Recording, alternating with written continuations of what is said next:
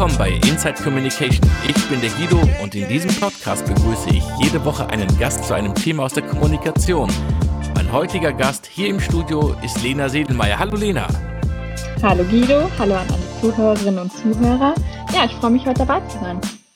Lena, anders als viele deiner KommilitonInnen hast du dein bisheriges Studium an nur einer Universität absolviert und bist auch in Bezug auf die studienbegleitende Berufserfahrung bei einem Arbeitgeber geblieben. Warum ist das so für dich der richtige Weg? Also Universitäten, ähm, das liegt sicher auch an meinem Heimweg, das zuerst, äh, aber die studienbegleitende Berufserfahrung ähm, ist insoweit nicht richtig. Ich habe ein paar Praktikas gemacht, aber da kommen wir auch gleich zu dem Problem, warum ich jetzt so lange bei Siemens gearbeitet habe.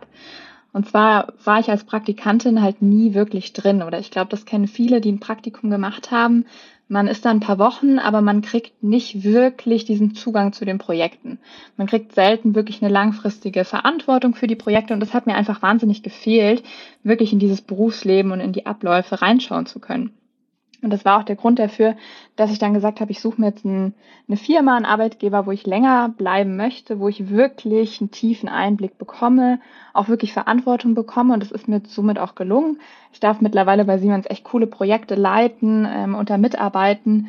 Und man hat einfach einen anderen Einblick als Praktikantin. So viel dazu. Deswegen bin ich auch wahnsinnig froh.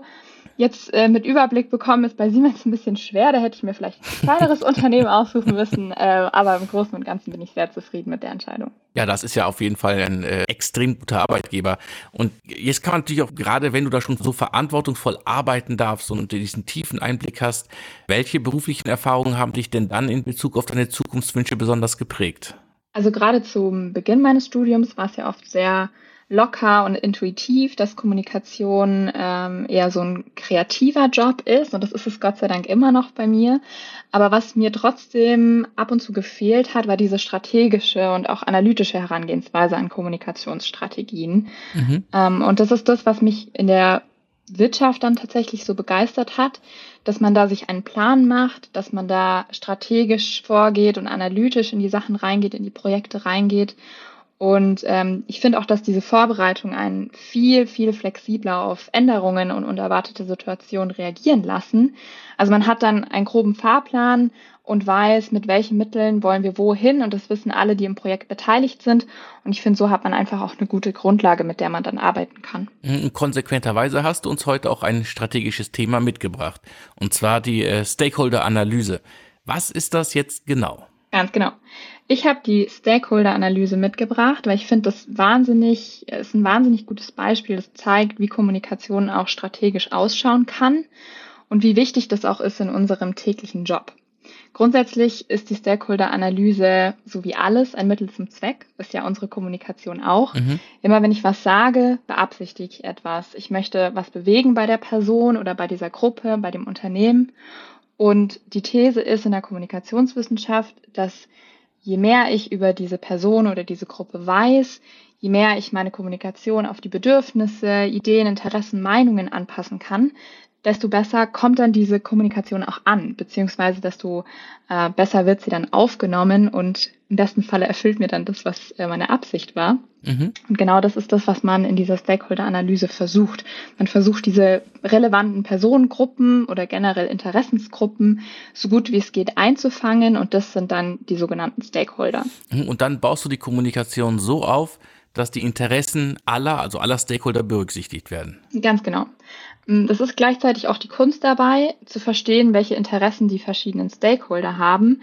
Ähm, die Analyse ist dabei essentiell, um auch einen Überblick zu haben, welche Stakeholder denn relevant sind für mein Projekt und wer denn überhaupt eine Rolle spielt. Da kann man ja oft mit vielen Falschannahmen auch arbeiten und das einmal zu Beginn oder auch immer während des Projektes dann wieder zu checken, ist ein wichtiger Bestandteil für die Arbeit, die man dann auch in die Kommunikation mhm. reinsteckt. Genau, und das äh, Schöne, wie du das so aufbaust, ist, dass man in deinem Thema ja auch tatsächlich sehen kann, wie Kommunikation das Geschäft unterstützt. Das ist ja eine Diskussion, die du als Kommunikationsmanager ja immer wieder hast. Und gerade wenn du jetzt über diese Stakeholder-Analyse kommst und genau zeigst, das sind die Schalthebel und so schieben wir das Ganze an, da wird das ja sehr, sehr deutlich. Ja, total. Ich habe da auch eine lustige Geschichte dazu.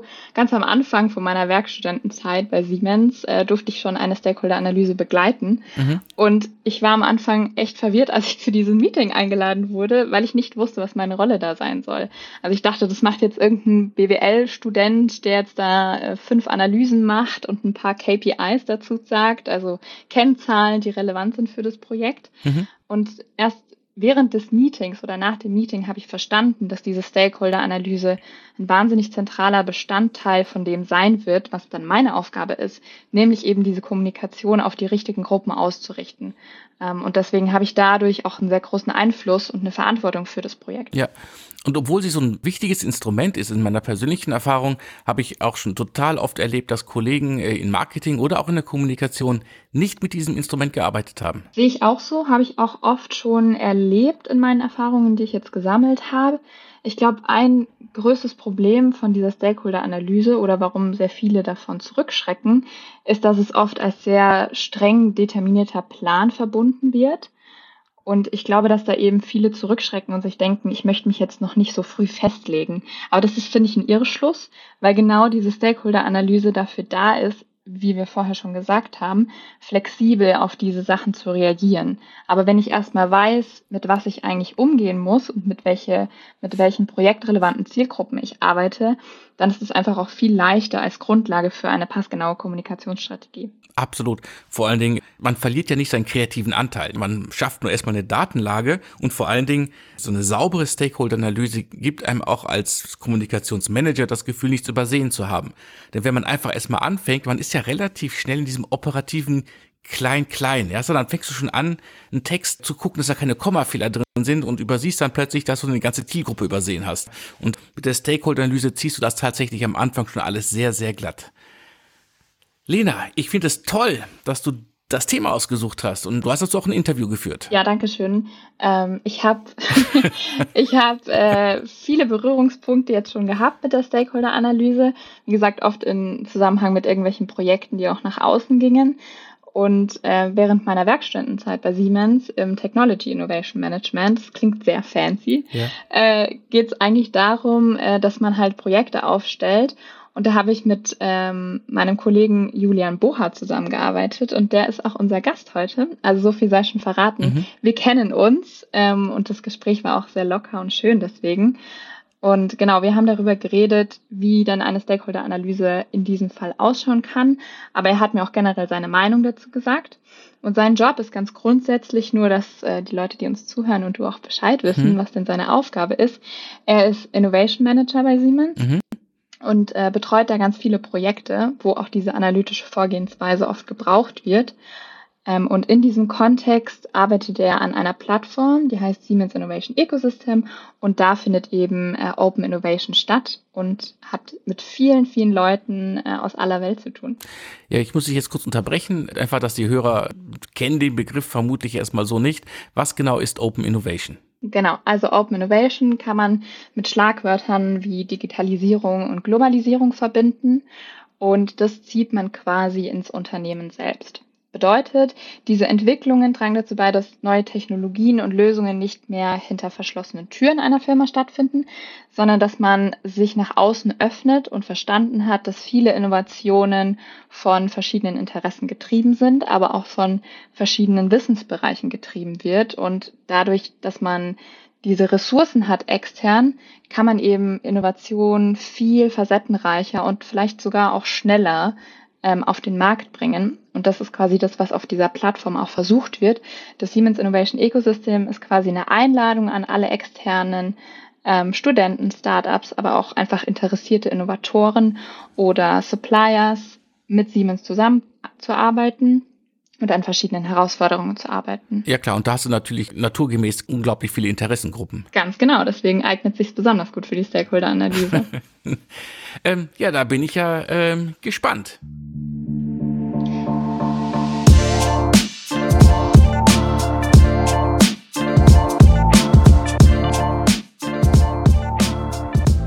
Zu Beginn von unserem Interview mit Julian habe ich ihn gefragt, wann er denn generell eine Stakeholder-Analyse sinnvoll findet. Und das ist, was er gesagt hat. Eigentlich, wenn es ein größeres Projekt ist, immer. Ähm, klar, die ist aufwendig und man muss schauen, wenn es jetzt irgendwie ein kleines Projekt ist, muss man jetzt nicht groß analysieren, für wen macht es Sinn und für wen nicht. Aber sobald man was Großes macht, muss man das eigentlich mitmachen.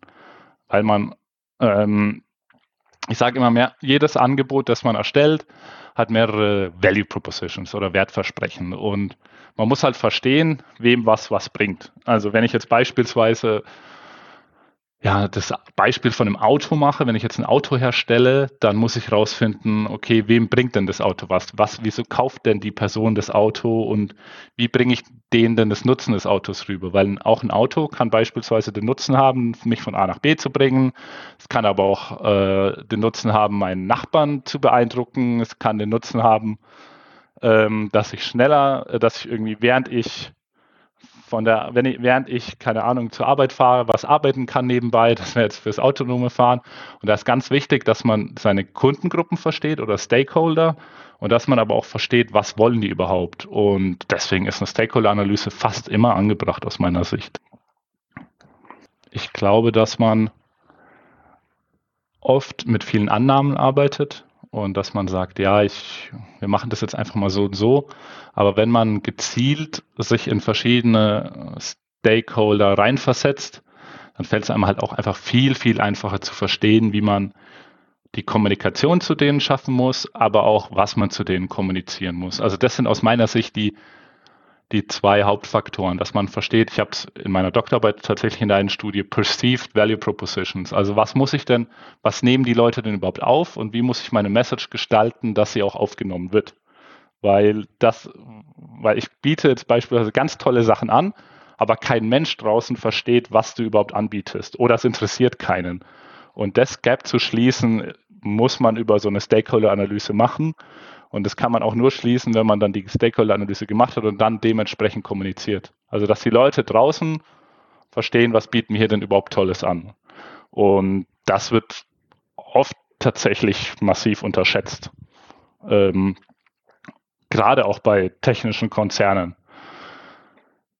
Und auch, dass man versteht, dass oft weniger mehr ist. Also man kann ganz viel anbieten, ähm, aber was ist denn die Key Message, die ein gewisser Stakeholder hören will, dass er überhaupt mitmacht? Und ja, ich glaube, dafür ist es ganz relevant, äh, das auch regelmäßig zu machen, nicht nur am Anfang. Also den Vergleich mit dem Autokauf, den finde ich jetzt sehr, sehr gelungen, Lena. Der Vergleich macht wirklich deutlich, dass man bei der Kommunikation seine Kunden verstehen muss. Ja, den fand ich auch sehr gut. Und für mich hat es so einen Eindruck gehabt, dass man erstmal eine Bestandsaufnahme macht. Das habe ich ja schon gesagt. Mit wem arbeite ich denn? An wen richtet sich meine Kommunikation? Mhm. Und dadurch hat man auch eine ganz gute Möglichkeit, diese sogenannte Perceived Value Proposition einzuschätzen. Keine Sorge, ich möchte hier nicht mit Begriffen um mich werfen. genau. Deswegen, ja, übersetzt das mal für genau, uns. Genau. Das ist grundsätzlich die das Herausstellungsmerkmal von dem Produkt oder dem Projekt, das der Kunde wahrnimmt. Also es geht nicht darum, immer zu sagen, okay, das ist die Message, die ich jetzt äh, veröffentlicht habe oder die ich gepostet habe, sondern man versucht wirklich, sich in den Kunden hineinzuversetzen, den vielleicht sogar zu fragen, was hast du denn jetzt daraus mitgenommen? Wie siehst du das? Welchen Value, also welchen Wert hat es für dich? Mhm. Ähm, und diese Frage stellt man sich halt auch im Verlauf der Stakeholder-Analyse. Ja, jetzt hattest du gesagt, dass es nicht nur äh, die eine Stakeholder-Analyse gibt, sondern viele, also viele Herangehensweisen mit verschiedenen Vorlagen und Methoden. Ganz genau. Es gibt zahlreiche verschiedene Ansätze, die es da gibt. Und einer der Ansätze, die Julian in seinem Projekt genutzt hat, war die Technik von sogenannten Personas. Personas sind hypothetische Nutzer, die für eine reale Benutzergruppe stehen. Und die werden beispielsweise mit bestimmten Eigenschaften, Vorlieben, Motiven, aber auch ihrem Nutzerverhalten unterschieden. Und das gibt einem quasi einen guten Einblick, wie man die Person erreichen kann und was für verschiedene ähm, Bedürfnisse sie auch haben. Und er hat uns einen kleinen Einblick gegeben, wie er diese Methode in den Anfängen der Plattform genutzt hat. Lass uns da gerne mal reinhören. Oh ja. Wir hatten vorher schon so ein ja, wie soll man sagen, einen laufenden Prototypen. Die Plattform war schon erreichbar, aber wir haben die eigentlich nicht wirklich bespielt und nur das Nötigste gemacht. Ähm, und dann haben wir gesagt, okay, eigentlich ist das ein Riesending, wir müssen das größer machen, wir müssen mehr Leute reinholen und so weiter. und haben das dann relaunched und haben da versucht, möglichst für unterschiedlichste Stakeholder, ja, Stakeholdergruppen Angebote zu schaffen, ähm, Innovationswettbewerbe zu schaffen und so weiter, dass eben ja viele Gruppen draufkommen. Und eine der Basismethoden war sicherlich mit Kollegen sprechen, Interviews führen, aber auch eben ja, Stakeholder-Analysen führen, schauen, okay, wer kommt denn potenziell auf unsere Plattform, was wollen die da? Und wir haben das mit einer Methode aus dem Design Thinking gemacht. Das Ganze nennt sich Persona. Und was man da im Grunde macht, man schaut sich unterschiedliche ja, Archetypen an Leuten an. Also beispielsweise auf unsere Plattform kommt jetzt der, ja, sagen wir ein Beispiel, der hippe Ökostudent. So, der ist potenziell ein Kunde, was können wir dem denn bieten? Aber auf die, auf die gleiche Plattform kommt auch vielleicht ein Vorstand der Deutschen Bank. Und was können wir denen bieten? Das sind jetzt Extrempersonas und dann haben wir noch so Kernpersonas, das sind dann eher Leute, die wahrscheinlich auf unsere Plattform kommen. Und da handelt es sich dann eher um so einen klassischen IT-Student, der irgendwie eine coole, bei einer coolen Innovations-Challenge mitmachen will oder eben bei einem Startup, das sich einfach mit Siemens connecten will. Und da haben wir eben die Persona-Methodik verwendet. Lena, ich glaube, wir müssen den Hörern jetzt erklären, was Design Thinking ist. Kein Problem, das musste ich auch das erste Mal nachschauen, als ich es gehört habe. Im Grunde genommen, ich erkläre das jetzt relativ einfach oder basic.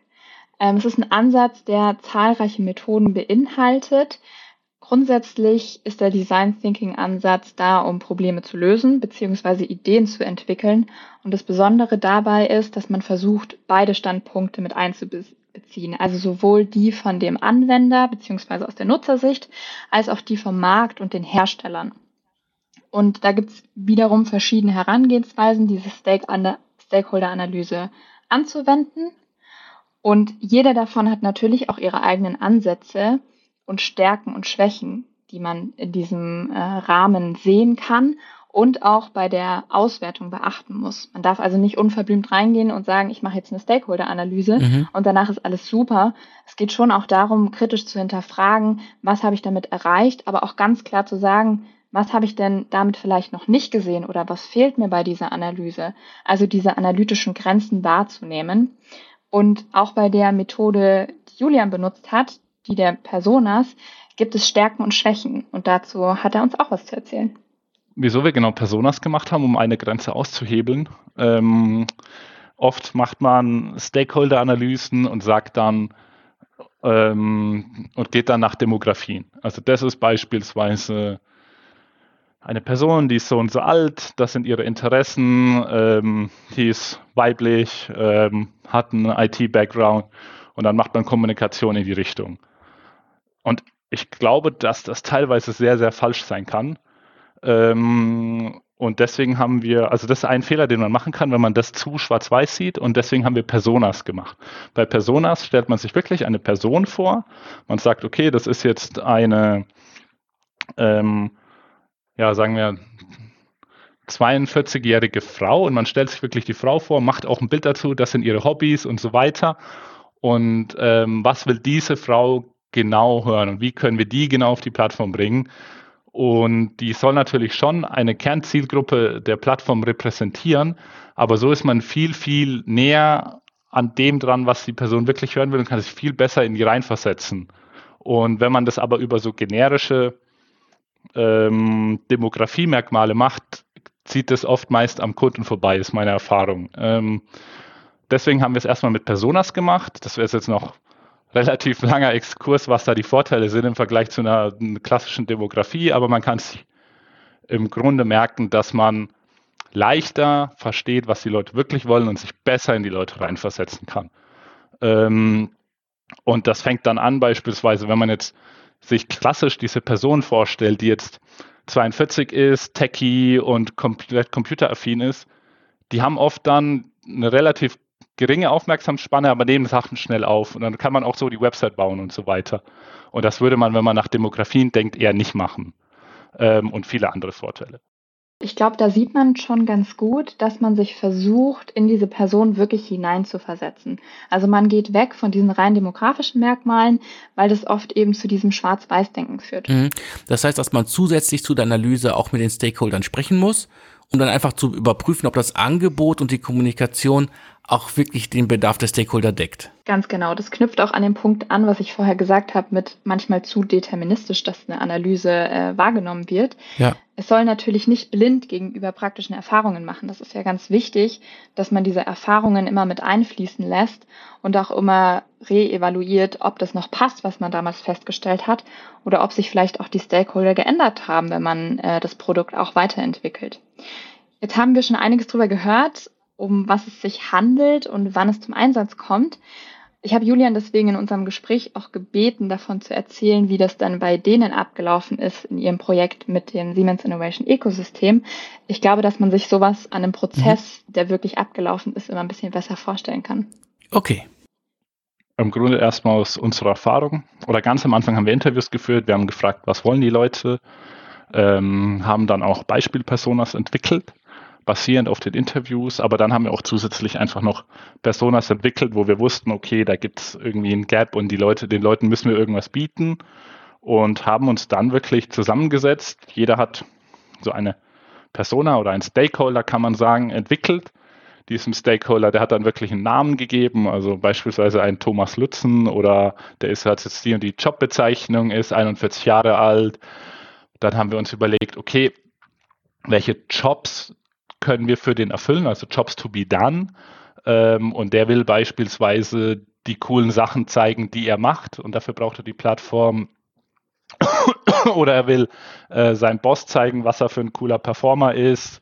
Ähm, und so weiter. Und der ist beispielsweise einer von Siemens, der seine Sachen nach außen bringen will. Und ähm, dann haben wir auch gezeigt, okay, was für einen Wert hat denn hat denn das für die anderen Personas, wenn wir diesen Thomas auf die Plattform bringen?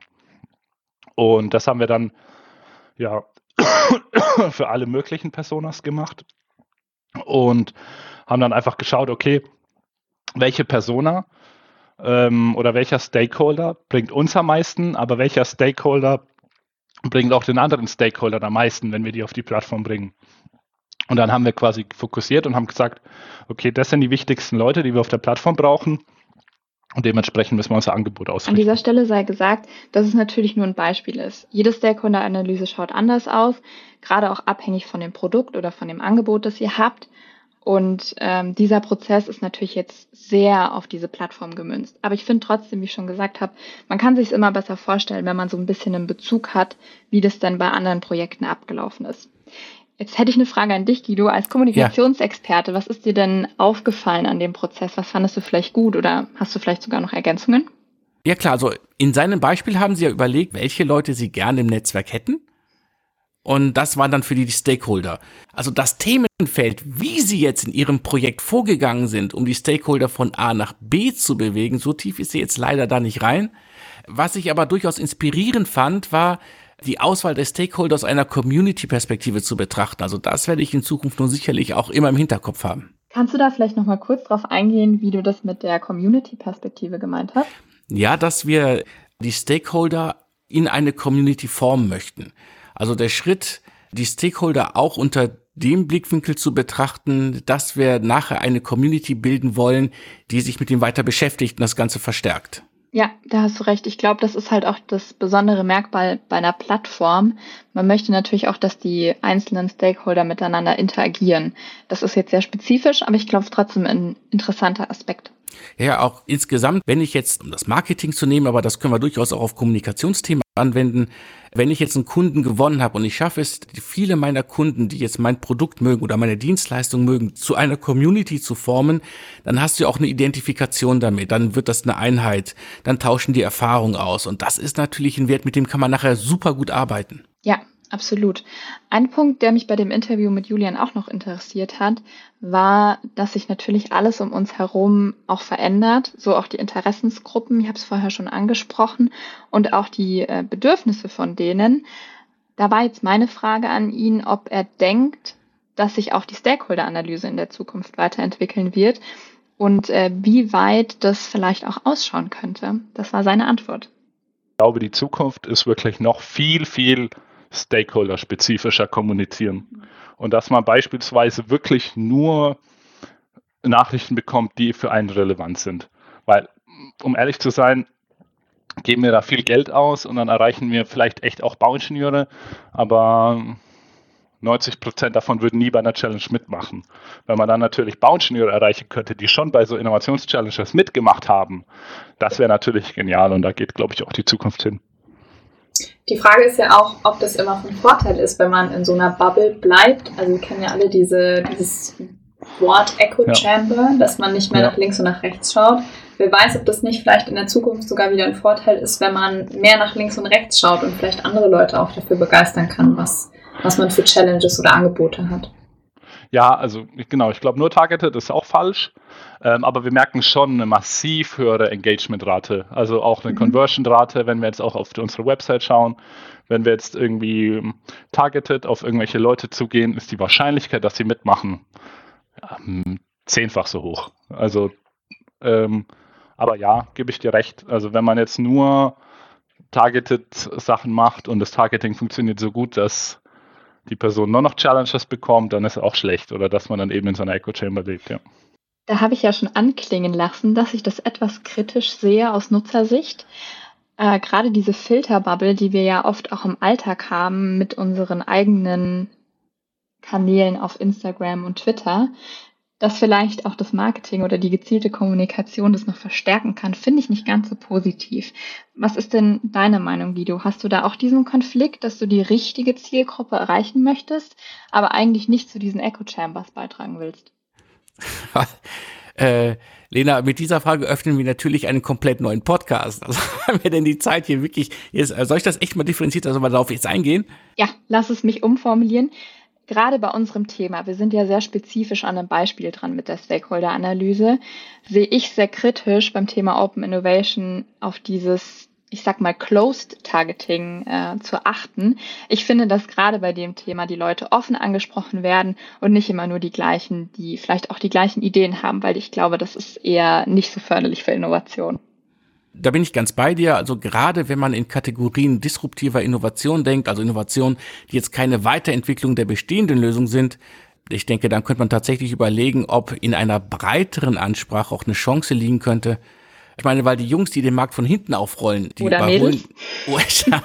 oder Mädels, äh, die überholen dich nicht nur rechts, die kommen in der Regel auch aus dem toten Winkel. Ja, gut gesagt. Ich glaube auch, dass man gerade bei Open Innovation einen viel, viel größeren Nutzen ziehen kann, wenn man sich öffnet und viele Leute daran teilhaben lässt.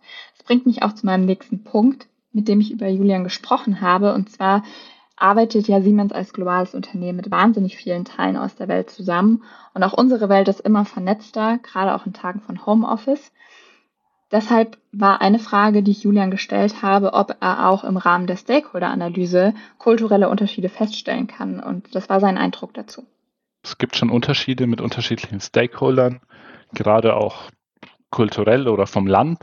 Ähm, einerseits ganz formal, worauf muss man achten, mit wem kann man überhaupt Innovation machen. Das ist jetzt einfach mal ein ganz formaler Aspekt. Wir können beispielsweise niemand aus dem Iran darf überhaupt bei uns einreichen. Das ist einfach eine politische Barriere, die wir vorgeschoben bekommen haben, aber auch von der Art, wie wir mit den unterschiedlichen Ländern dann kommunizieren, ist es anders ähm, oder wir, wir differenzieren es tatsächlich nicht so sehr, aber wir merken, dass es anders ankommt. Also das ist wieder diese perceived, äh, die, also diese Wahrnehmung.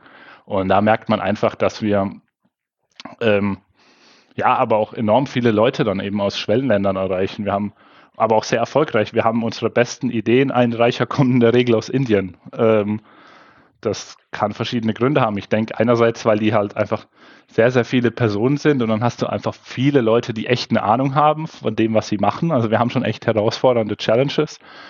Das nächste ist, dass halt 5000 Euro Preisgeld in Indien was anderes ist als in Deutschland. In München kann man davon ein paar Monate vielleicht wohnen als Student. In Indien, denke ich, kann ich mir vorstellen, eine ganze Ecke länger. Ähm, wir aber tatsächlich kommunizieren relativ wenig speziell auf Kulturen hin, aber wir merken dann in den weiteren Schritten, also nach dem ersten Schritt, dass wir dann wirklich Unterschiede haben mit den Leuten, mit denen wir kommunizieren. Also die nehmen anders an Challenges teil, die sind engagierter oft, muss man auch sagen, kommt auch darauf. Ähm, und ja, also ich kann es dir tatsächlich nicht in genauen Zahlen ausdrücken, aber es ist definitiv ein Unterschied, ähm, wie die Leute teilnehmen, wie die Leute auch engaged sind und so weiter. Ja, und dann kommt die Umsetzungsphase, wenn man wirklich zusammenarbeitet und die Ergebnisse zusammenführen muss oder die Arbeiten der einen auf die Ergebnisse der anderen aufbauen und dann hast du plötzlich sechs Kulturen am Start. Das ist echt nur was für fortgeschrittene Projektleiter. Ja, absolut. Da stimme ich dir zu. Aber da auch wieder, ich glaube, dass man viele Chancen daraus ziehen kann und das ist sicher auch ein sehr, sehr großer Vorteil für Open Innovation. Mhm. Das war jetzt sehr viel Input an alle Zuhörerinnen und Zuhörer. Wir sind uns dessen bewusst. Deswegen versuchen wir zum Ende hin nochmal so einen kleinen Überblick zu geben, was wir jetzt aus diesem Podcast mitgenommen haben, aber vielleicht auch für euch, was ihr daraus mitnehmen könnt. Äh, lass uns erstmal mit der Antwort anfangen, die Julian mir gegeben hat auf die Frage, was denn sein Top-Tipp wäre für Leute, die sich jetzt an eine Stakeholder-Analyse setzen möchten. Einfach mal machen. Ähm, also aus dem Bauch raus einfach mal ein paar Leute aufschreiben, von denen man glaubt, dass sie den Service oder das Produkt nutzen, das dann ausfüllen. Es gibt ganz schöne Templates auch zu Personas. Dann sagen, okay, was biete ich dieser Person? Ähm, oder was denke ich, dass ich dieser Person biete und wie kann ich diesen Nutzen kommunizieren? Und dann im nächsten Schritt, dann, okay, dann weiß ich, wer nutzt es potenziell, was biete ich dieser Person explizit, dann auch aufschreiben, okay, welche Message kann ich dieser Person schicken, dass sie erfolgreich mit mir zusammenarbeitet oder überhaupt mit mir zusammenarbeitet. Und nachdem er das alles gemacht hat, dann mit potenziell solchen Personen auch sprechen und verifizieren, ob das passt. Und das ist eigentlich, kann das tatsächlich jeder, man muss es bloß machen. Einfach mal anfangen fand ich einen sehr schönen Punkt, um ehrlich zu sein. Ich glaube, dass man sich oft überwinden muss, solche Sachen anzufangen und die Vorurteile oft größer sind als das, was man wirklich darüber weiß. Deswegen schöner Punkt. Mhm. Wie würdest du denn Julians Tipp ergänzen? Du kannst Stakeholder-Analysen ja in, in, vielen unterschiedlichen Kontexten einsetzen. Dr. Boha hat hier eine sehr spezifische Aufgabe, auf der er das Instrument anwendet.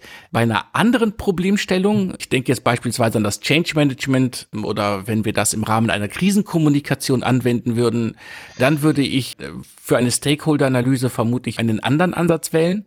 Aber für seine Aufgabe, für den Aufbau einer Forschungs- und Lösungsgemeinschaft aus Experten von intern und extern bestehen, denke ich, funktioniert das extrem gut.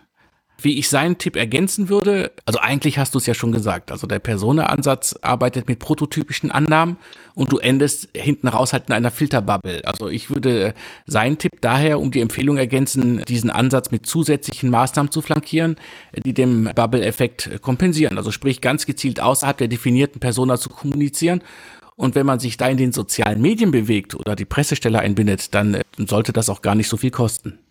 Kann ich dir nur zustimmen. An dieser Stelle möchte ich mich auch nochmal ganz herzlich bei Julian bedanken, dass er sich diese Zeit genommen hat, bei unserem Podcast dabei zu sein und dass er seine Eindrücke mit uns geteilt hat.